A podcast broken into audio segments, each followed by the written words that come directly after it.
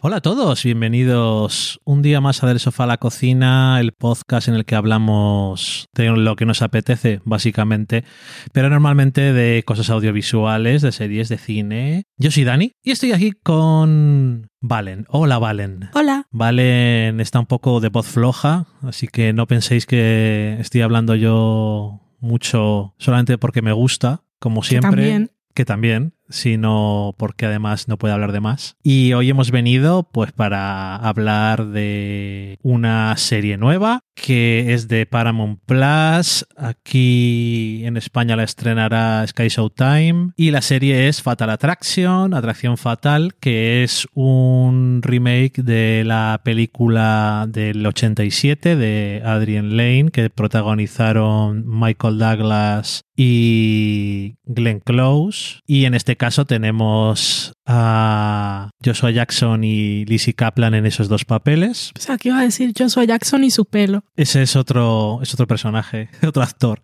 Eh, la serie la han readaptado a una miniserie de ocho, o serie, no, no sabemos todavía, de ocho episodios por ahora. Eh, Alexandra Cunningham y Kevin Hines. Y la película original que había escrito James Derden y que tiene la vimos también antes de ver la peli, antes de ver la serie, la película, y tiene, bueno, es decir, iba a decir spoilers de la película, pero es que claro, serían igual son spoilers de la serie, ¿no? Entonces vamos a dejar las cosas un poco sin entrar en demasiados detalles, en que... Pero son spoilers de la serie. Mmm, si digo lo que iba a decir, sí. Bueno, digamos que la película tiene un final que no era el final original, y eso a lo mejor es lo que se puede estar adaptando en la serie, uh -huh. el final que había sido originalmente escrito. Okay. En la película original eh, acaba de una forma, pero es que no quiero decirlo por si alguien no la ha visto y dice voy a ver la serie, para que no sepa que así no acaba la serie. Ok. Entonces, simplemente eso, que para, como curiosidad decir eso. Entonces, en teoría, eh, aquí la cosa sería que la serie está siendo adaptada en 2021-22 cuando la escribieran y se está emitiendo en 2023 y debemos esperar algunos cambios en el guion para intentar modernizar un poco el tema y, como es una serie, profundizar más en personajes. Modernizarlo mucho porque, claro. La serie... que eh... en la original, la Glenn Close era una villana, una, una mujer mala porque era trabajadora, sí, porque era profesional. El era, ama de casa era un ángel, era, la esposa. Era, una tratada, era tratada como una loca sí. de la colina y ya está. Y el ama de casa eh, la mujer era tratada como un, un, arge, un ángel sí. virginal, aunque tenían una hija. Bueno, ¿de qué va la serie? ¿De cuál es el, Santo cuál es el argumento? Eh, pues tenemos a, al protagonista que es Dan, en este caso estamos hablando de la serie ya, que es Joshua Jackson, que es un fiscal que va a cumplir 40 años mm. y que está ahí justo a punto de que está en la boca de todos que se va a convertir en juez. Como su padre. Como su padre, que también fue abogado y después fue juez. Y por otro lado tenemos a Alex, que está, que es el personaje de Lizzie Kaplan, que trabaja también eh, dentro del edificio de justicia en otra cosa, que es de que trabajan con testigos y víctimas de crímenes para ayudarles un poco a cómo van a ir los juicios mm. eh, y demás, ¿no? Hacen variedad de cosas. Que Alex, si alguien no ha visto la película, sería el personaje que interpretó Glenn Close. Efectivamente. Y bueno, aquí el tema es que eh, Dan está casado, tiene una hija y un día por ciertas cosas se queda sola con Alex y tienen una affair. Lo normal. Se Digo, va la mujer de casa, pues es lo que pasa. Esto es, esto es la, la base ¿no? de todo lo que es el argumento. Y después la película y la serie se llaman Atracción Fatal. Después, pues el personaje de Alex no le apetece que no le presten atención. No seré ignorada, Dan. Es que no le apetezca. No, ya, digo, estaba intentando simplificarlo todo y no entrar en ningún tipo de detalle okay. ni nada. Eh, pero es así la frase que dice, que también lo dice en la película, sí. ¿no? No seré ignorada. Mm. Y, y, bueno, eso, en la película, eh, el personaje de esta mujer que no quiere ser ignorada, pues es, y lo estoy diciendo eh, sin ningún tipo de respeto, porque es el mismo que tiene la película, no porque no sepa yo que hay otras formas de hablar, es un, tratarlo, pues eso, como una loca cualquiera, eh, alguien que ha llegado a la vida de este señor a destruir su vida y y no el otro no tiene culpa, no tiene culpa de nada, sino que esta está cucú bananas y ya está. Pobrecito. Y bueno, en la serie, que hemos visto tres episodios, pues eh, le decía yo a Valen, en el tercer episodio eh, hay varias cosas que hemos visto desde el punto de vista de Alex y cosas que no hayamos visto antes. Y digo, sin dejar de dejar bastante claro que es una persona que no es neurotípica y que probablemente tenga problemas psicológicos que, bueno, que ha estado tratando con... Está eh, diagnosticada porque habla con su psicólogo, que es con un psicólogo. maravilloso porque ella se ha mudado y su psicóloga no tiene licencia en Los Ángeles, En California, ¿eh? Sí. en California, y por lo tanto no la puede atender ni por teléfono. Y. Madre, los Y- estados Y claro, eh, ella dice- unidos. ella dice, unidos, eso. Y ella dice, me gustaría más hablar con alguien que me conoce Mm. por teléfono para que me diera consejos en vez de buscarme a alguien nuevo. Porque es claramente una persona a la que le cuesta intimar, Mm. pero una vez que intima con alguien, le cuesta también dejarlo pasar. Y, y eso que le decía a Valen cuando vimos el tercer episodio, ¿con qué poco que te enseñen de este personaje, ya empatizas más con ella y parece más tridimensional con solamente ver cuatro cosas que ha hecho sin estar relacionadas con el otro. Y ya con eso, sin quitarle que claramente eso tiene problemas y puede hacer cosas que no están muy bien hechas y hará más, eh, pues eso. eh, con eso ya te, te da la sensación de que es una serie de hoy en día solamente con eso en el sentido de hay que empatizar con las circunstancias de la gente no para justificarlo sino para entender. Otra cosa que no he dicho, que la serie transcurre en dos tiempos, en 2008 y en 2023, porque la serie empieza, vemos al personaje de Dan que ha estado durante 15 años en la cárcel y allí le vemos lidiando con su nueva vida cuando sale de la cárcel y, y con su hija, que ya es mayor, y en el pasado, pues, ¿qué es lo que le llevó a la cárcel? Eso es más o menos, ¿no? Decía Valen, el 2008 parece en los años 80 solamente por el pelo, El pelo- como dice ella, el pelo de Pacey. El pelo de Pacey es que no, no, no, no se supera, distrae muchísimo. Cuéntame, Valen. No puedo dejar. Solo decir que en una escena de sexo, que por un lado estaba diciendo, se ven ya pocas escenas de sexo en algunas series y películas, que no es que yo las eche de menos, pero tal como este es un, un thriller eh, psicosexual y tal, que era muy famoso, me, me preguntaba si lo iban a mantener esto. Pero cuando llegó el momento de la escena de sexo, yo solo estaba pensando, los pelos de Pacey, cuando salga de ahí despeinado, no los voy a poder superar y así ha sido.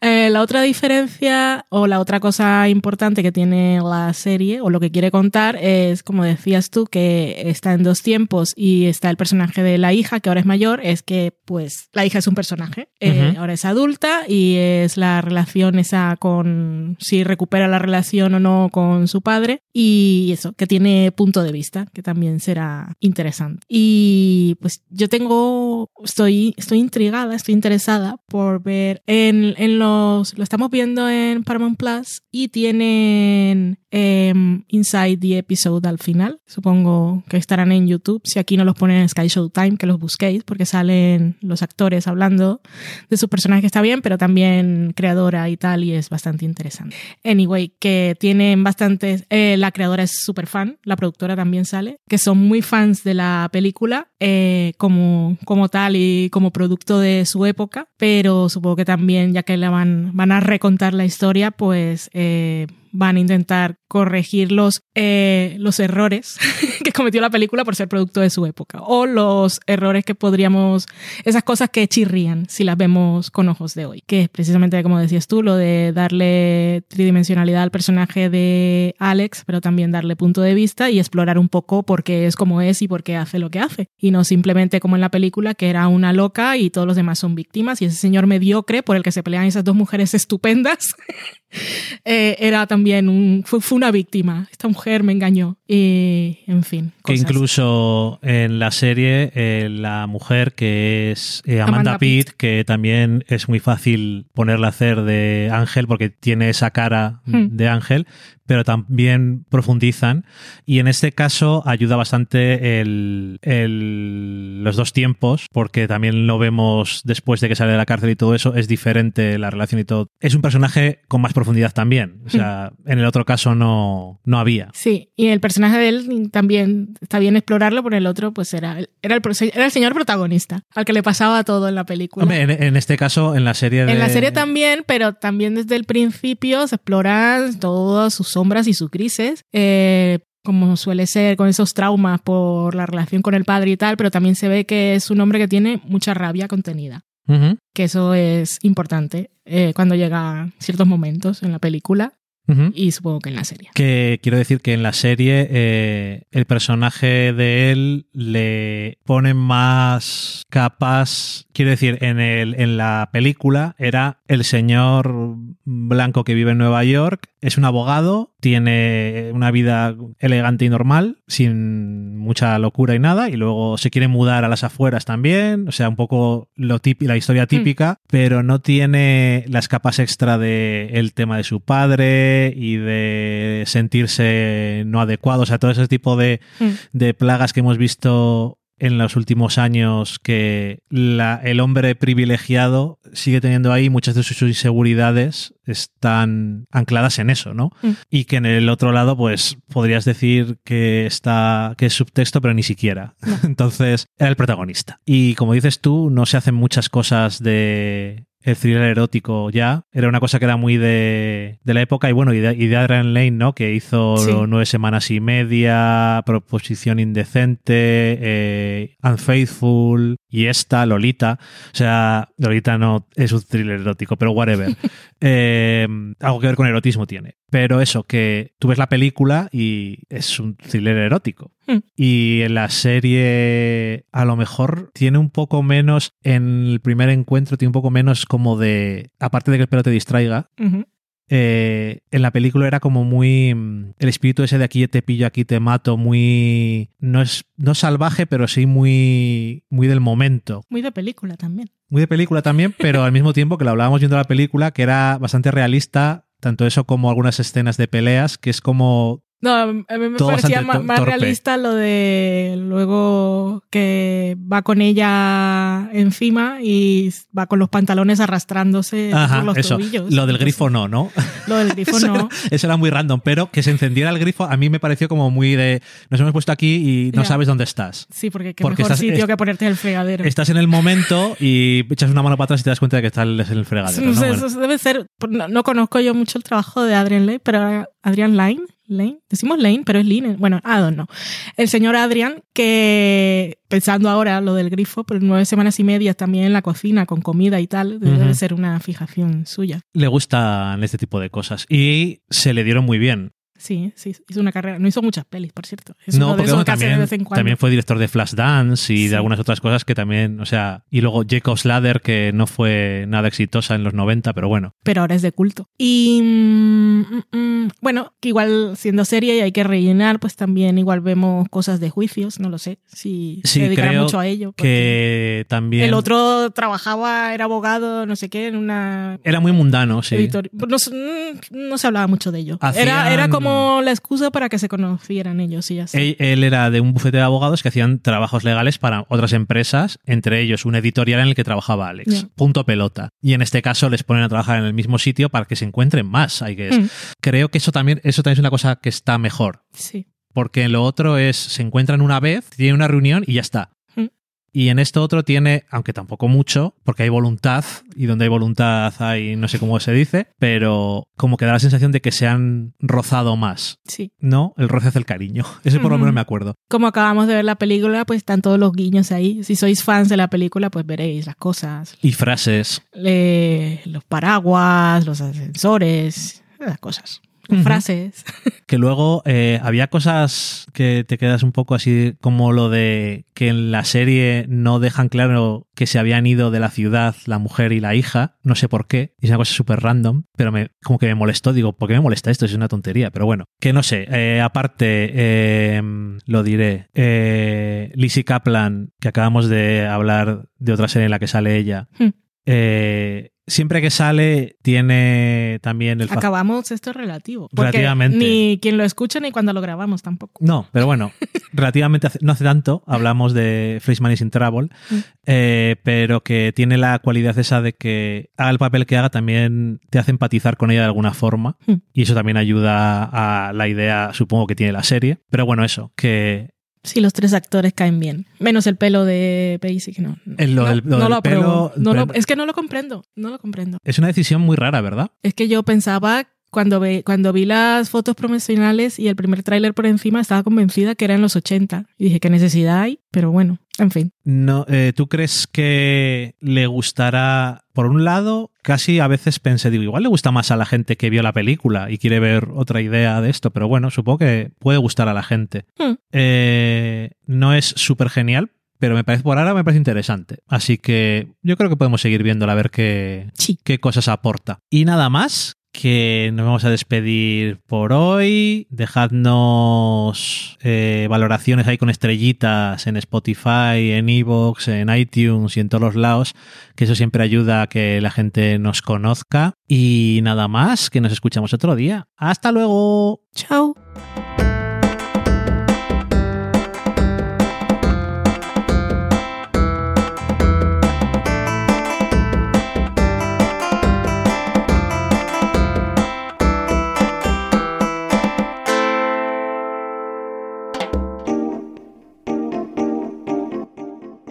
Acabáis de saborear un programa del podcast Del sofá a la cocina. Para prepararlo hemos usado los siguientes ingredientes. Un Dani, una Valen y una licencia Creative Commons, reconocimiento no comercial compartir igual. Cuando tenemos los ingredientes, los picamos muy finos, los dejamos pochando en una sartén y cuando estén caramelizados, los mezclamos con la licencia Creative Commons, que, cuidado, no admite uso comercial de la obra original ni derivadas, que se tienen que distribuir con la misma licencia que la original, siempre citando a los creadores. Después de 10 minutos, condimentamos la mezcla con iTunes, iBooks, Twitter y un poco de Facebook. Si no encontráis las adecuadas en el mercado, buscad el nombre del blog.